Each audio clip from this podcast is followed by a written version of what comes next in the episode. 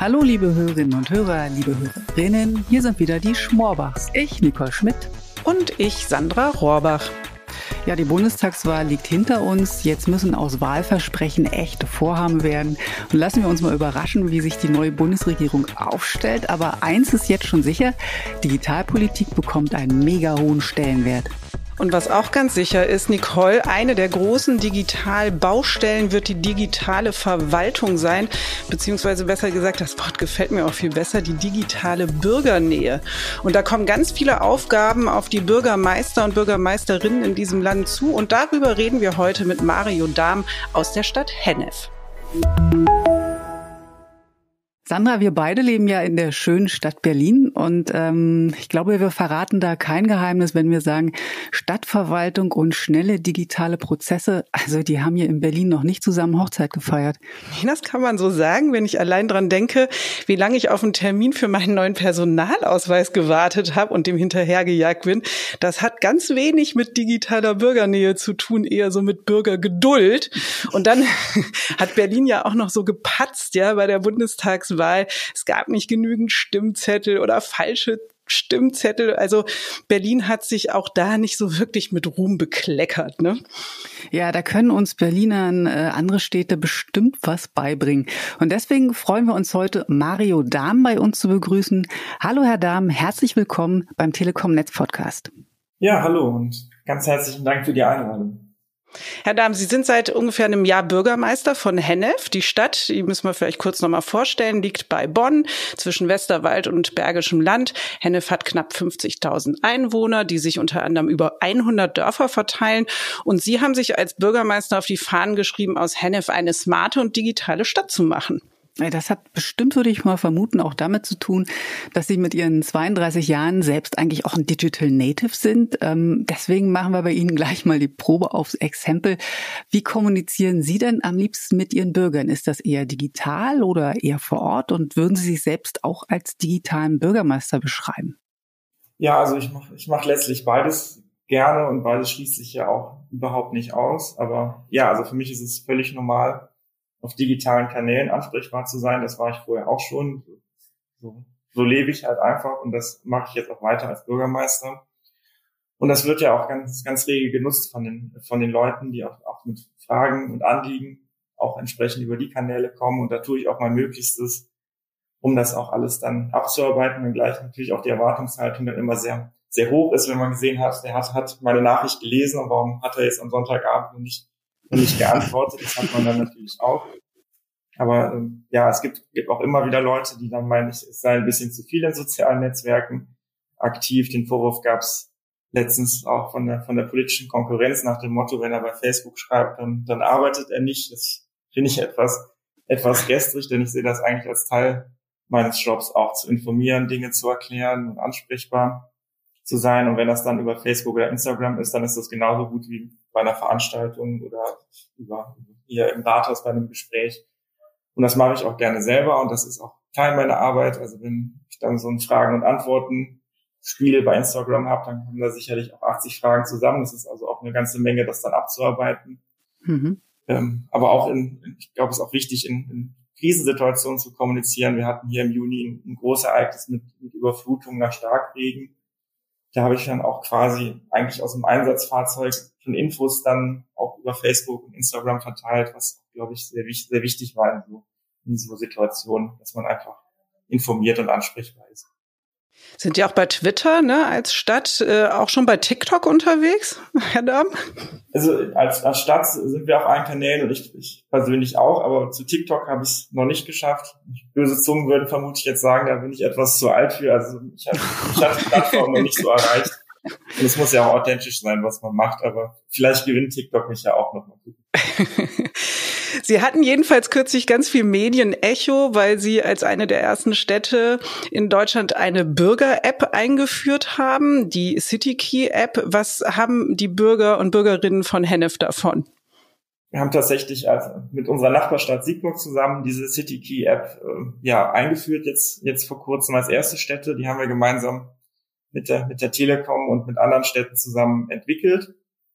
Und ich glaube, dass, dass Bürgerinnen und Bürger da, da viel von haben, wenn sie sich die App runterladen. Es gibt verschiedene ja, Behördengänge, wofür man dann nicht mehr ins Rathaus kommen muss, sondern die man über die App erledigen kann, verschiedene Dienste. Wir haben Mängelmelder in die App integriert. Das heißt, wenn man irgendwo sieht, da ist die Straßenlaterne kaputt, dann kann man ein Bild machen und den Ort auf einer Karte verlinken und uns schicken und dann kümmert sich hier jemand im Rathaus darum, kann Termine und News erhalten, aber auch Termine mit der, mit der Verwaltung machen.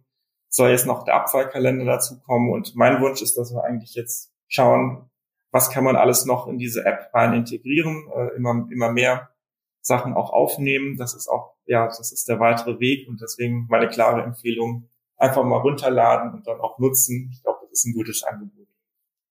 Also äh, Mängelmelder, äh, Melder, äh, Abfuhrkalender, das sind auf jeden Fall schöne und hilfreiche Funktionen, aber trotzdem gefragt, ist so eine App, also ähm, so schön wie die Funktionen auch sind, die Sie eben beschrieben haben, nicht trotzdem nur ein Tropfen auf den heißen Stein? Also müsste es nicht schon viel mehr digitale Services äh, für die Bürger und Bürgerinnen geben? Also das Stichwort, was mir da einfällt, ist das Online-Zugangsgesetz. Bis Ende 2022 sollen ja Bund und Länder ihre Verwaltungsleistungen allesamt digital anbieten. Sicherlich ist, ist auch die App nur, nur ein, ein Schritt und ein Baustein. Also wir haben ja Anfang des Jahres erstmals ein Digitalisierungskonzept aufgestellt mit ganz vielen verschiedenen Handlungsfeldern. Da ist die digitale Verwaltung ein Handlungsfeld von, also wie kann ich hier intern auch Sachen optimieren durch digitale Workflows und Prozesse. Wie kann ich aber auch Dienstleistungen für Bürgerinnen und Bürger nochmal digital anbieten. Und dann hat die Digitalisierungsstrategie noch ganz viele andere Felder, also Schul-IT und Smart City-Dinge, aber das, ist, das steht jetzt mal auf einem anderen Blatt. Aber ja, klar, also das Onlinezugangsgesetz macht eigentlich längst überfällige Digitalisierung im, im öffentlichen mhm. Bereich jetzt erstmals verpflichtend und das ist auch gut. Es stellt aber Kommunen natürlich auch vor eine große Herausforderung.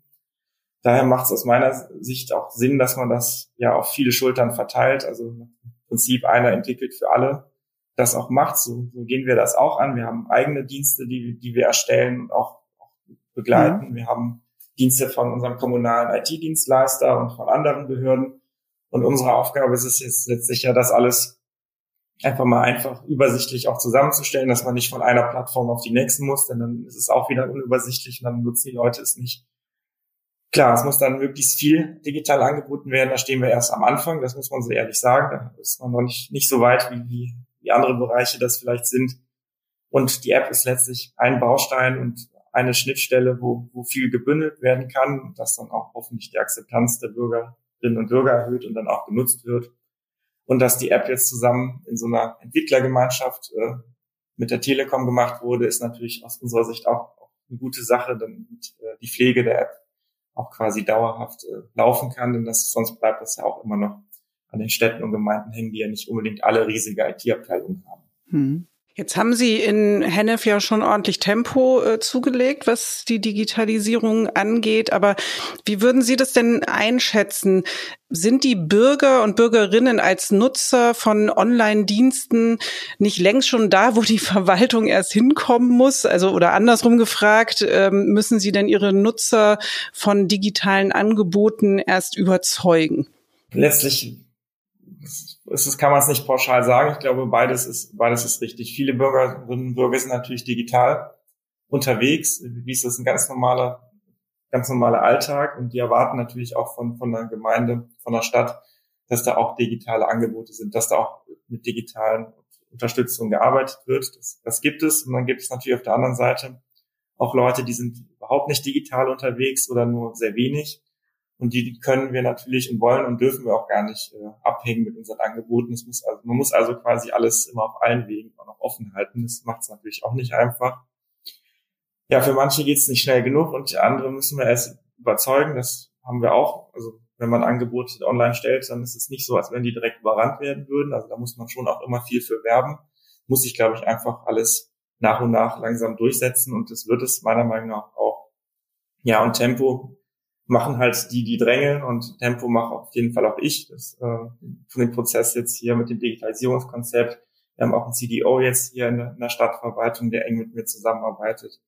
Und ich glaube, man darf einfach von Kommunen mittlerweile erwarten, dass sie Digitalisierung als eine Chance benutzen, den, äh, nutzen, den, den Alltag für alle ein bisschen schneller, einfacher zu machen und nicht nur als so ein lästiges Anhängsel, was man jetzt auch noch machen muss. Hm.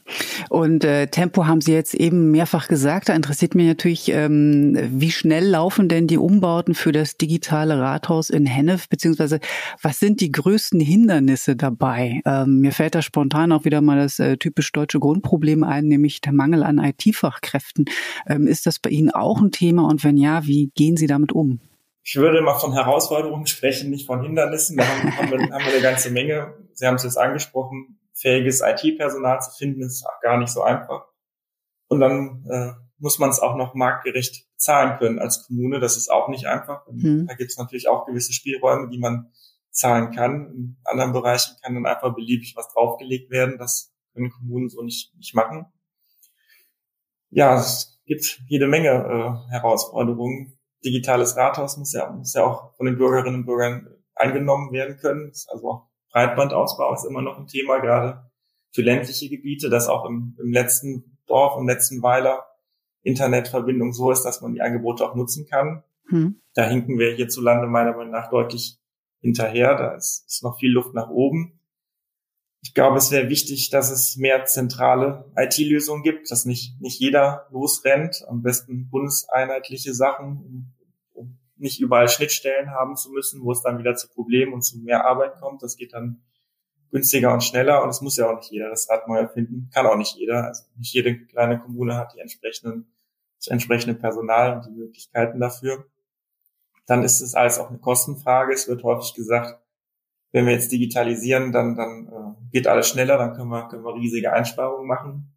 Das sehe ich so jetzt nicht kommen. Also erstmal ist es auch ein Investitionsbedarf in in die Infrastruktur, in das Personal, in Lizenzen.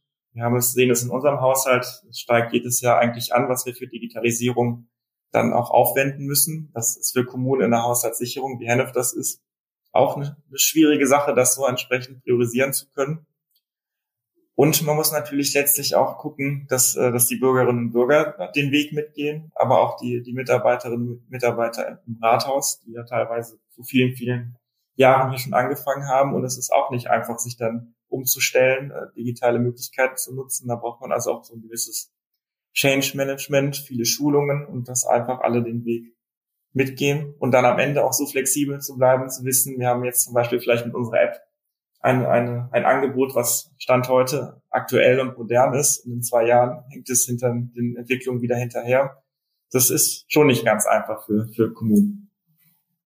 Sie haben jetzt ähm, viele Themen angesprochen. Ich will auf eins nochmal zurückkommen, und zwar das Thema Partizipation, also sprich die Teilhabe von den Bürgerinnen und Bürgern, aber auch bei Ihnen, ähm, Ihre Mitarbeiter und Mitarbeiterinnen. Sie haben jetzt zum Beispiel, das fanden wir toll, als wir uns auf diese Sendung vorbereitet haben, eine Umfrage gemacht ähm, unter den Leuten, und zwar, wie sie sich die Stadt äh, vorstellen, äh, wie die Mobilität von morgen dort aussehen soll. Und diese Umfrage hat ähm, digital stattgefunden. Sind das so Maßnahmen, wo Sie auch enger zusammenrücken können durch das Digitale und Lösungen finden? Ja, auf jeden Fall ist das auch ein Baustein unseres Digitalisierungskonzeptes, zu schauen, dass wir auch, ja, quasi das Wissen und die Meinung von allen möglichst frühzeitig in, in Planungsprozesse schon einbinden. Sie haben jetzt das Beispiel genannt für unseren Masterplan Mobilität. Also Mobilität ist auch so, so ein Thema, was, was ganz wichtig ist, neben Digitalisierung, wo es aber auch ganz viele Schnittstellen eigentlich gibt, wenn man moderne, nachhaltige Mobilität gestalten möchte. Wir haben da jetzt so eine Karte online gehabt, auf der man quasi direkt vor Ort äh, mit einem Pfeil seinen Vorschlag, seine Idee oder Problemstelle verlinken konnte und dann Meinung dazu geben. Andere konnten das dann bewerten, ob sie das auch so sehen oder eher nicht. Und da haben wir mittlerweile schon über 800 Vorschläge bekommen. Und ich glaube, wenn man das einfach mit einer Abendveranstaltung in einer Aula gemacht hätte, wo meistens die gleichen Leute kommen, äh, hätte man nicht ein vergleichbares äh, Feedback. Deswegen, das ist, glaube ich, ganz wichtig. In der Stadt-App äh, haben wir auch so ein Umfragetool, was wir künftig nutzen können. Und ich glaube schon, dass das die Kommunikation und Interaktion, zumindest mit den Leuten, die, die online affin sind, die bei sowas mitmachen, einfacher, schneller und auch transparenter macht und glaube ich auch ja Standard werden werden müsste in politischer Partizipation in, in Gemeinden. Hm. Ähm, jetzt haben wir gerade die Bundestagswahl hinter uns gebracht und die neue Regierung ist noch dabei, sich zu formen. Ähm, aber mal, Herr Dahm, an Sie als äh, Kommunalpolitiker, was würden Sie sich denn von der neuen Bundesregierung, wenn sie denn fertig ist, wünschen an Unterstützung in Bezug auf digitale Bürgerdienste? Es ist ja bald wieder Weihnachten, da kann man ja mal einen Wunschzettel schon mal verfassen. ähm, auf, auf jeden Fall gerade auch schon mal gesagt hatte, dass man möglichst einheitliche Dinge bekommt, dass, dass, dass Sachen erarbeitet werden, die dann Kommunen einfach abrufen können, die nicht die entsprechenden Möglichkeiten haben, immer das Rad neu zu erfinden. Dass es nicht zu viele Schnittstellen in den Sachen gibt, wo dann Probleme auftreten können, das ist, glaube ich, ganz, ähm, ganz wichtiger Punkt. Breitbandausbau ist auch ein ganz wichtiger Punkt. Da, mu da muss mehr, mehr passieren. Das gehört letztlich einfach auch dazu, wenn man die äh, Verwaltung digitalisieren möchte, dass jeder darauf zugreifen kann. Zugang für alle ist, glaube ich, absolute Grundvoraussetzung der Daseinsvorsorge mittlerweile. Dann brauchen Kommunen Geld, das, das sagen Bürgermeister immer, aber das ist letztlich so. Alles, was vor Ort umgesetzt werden soll, organisiert werden soll, ist damit verbunden, dass wir Personal brauchen und dass wir Geld brauchen. Und Kommunen, die kaum Geld haben, die haben halt auch nicht einfach die Möglichkeiten, einfach mal neue Dienste einzuführen oder ein, ein CDO oder weiß ich nicht einzustellen. Ich glaube, da muss man, wenn man sagt, das ist einem wichtig, das Thema, dann muss man auch ernst machen und Kommunen entsprechend finanziell ausstatten. Und dann ist es auch wichtig, dass wenn man Förderprogramme macht, man auch bedenkt, dass, dass sowas nachhaltig sein muss. Ich sage jetzt mal, wir hatten jetzt, haben jetzt diesen Digitalpakt Schule, kriegen da sehr viel Geld, um unsere Schul-IT aus, auszurüsten, auch um, um Lehrer und auch Schülerinnen mit, mit Endgeräten auszurüsten. Das ist sehr gut. Aber alles das äh, bringt es nicht, wenn das einmalige Förderungen sind. Da Kommunen, Kommunen bleibt es dann hängen, Ersatzbeschaffungen zu tätigen. Wir brauchen Personal für den Service und die Administration. Und das muss einfach mitbedacht werden, dass nicht einfach mal Geld verteilt wird und am Ende bleibt es dann die Arbeit wieder bei den Kommunen hängen, die eigentlich gar kein Geld und keine Leute mehr dafür haben. Also äh, wir lernen, der Wunschzettel ist ziemlich lang. Ja, so, so ist das immer, da, ne, der Wunschzettel ist lang und Breitbandausbau, da können wir ja als Telekom vielleicht einen äh, Teil zu beitragen. Also das, die Hausaufgabe nehmen wir mit, Herr Dahm. Ne? Und äh, ansonsten lernen wir, äh, Hennef, die Stadt der 100 Dörfer, ist im Punkto Digitalisierung ein wirklich gutes Beispiel und Vorbild für andere Kommunen und auch für Millionenstädte wie Berlin. Also vielen Dank, Herr Dahm dass Sie bei uns waren heute in dieser Sendung. Sehr gern, danke für die Einladung. Und äh, ja, wir gehen in vier Wochen wieder mit der nächsten Podcast-Sendung raus. Und bis dahin hoffen wir, bleibt ihr uns gewogen und hört so lange unseren KollegInnen Steffi Halle und Georg von Wagner zu. Und damit sagen wir für heute Tschüss, eure Schmorbachs, Nicole Schmidt und Sandra Rohrbach.